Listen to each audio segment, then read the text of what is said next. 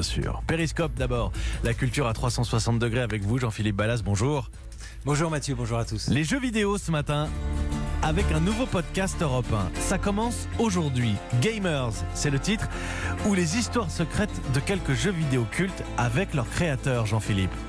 Oui, et surtout si vous n'y connaissez rien, un peu comme moi, j'avoue, bah restez parce que vous allez apprendre plein de choses, notamment sur les équipes parfois impressionnantes qui travaillent sur ces projets. Alors bien sûr, vous avez des graphistes, des scénaristes, mais aussi des linguistes, des scientifiques, des historiens. C'est le cas pour le jeu culte raconté dans ce premier épisode. J'ai nommé Assassin's Creed. Vous savez, le tueur à capuche, je vous ai préparé un petit montage. Vous aussi, vous avez arpenté les rues de Paris pendant la Révolution française.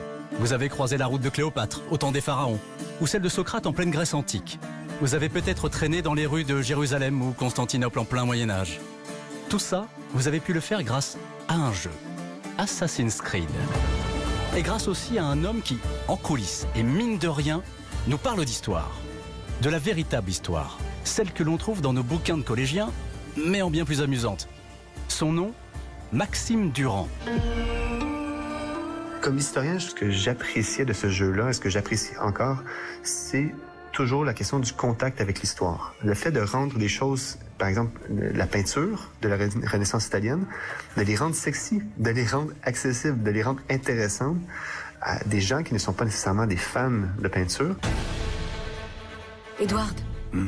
être corsaire, c'est dangereux? C'est pour ça qu'il paie si bien. C'est vrai que le jeu vidéo a une difficulté, c'est que même si c'est le médium le plus joué, du moins le bien culturel le plus consommé au monde, ben, c'est vrai que sa considération par rapport aux autres formes d'art plus traditionnelles n'est pas la même. Donc, le jeu vidéo a, beaucoup plus besoin de se justifier que, par exemple, les films, les séries télé, euh, les émissions de radio, par exemple, qui parlent d'histoire ou de divertissement.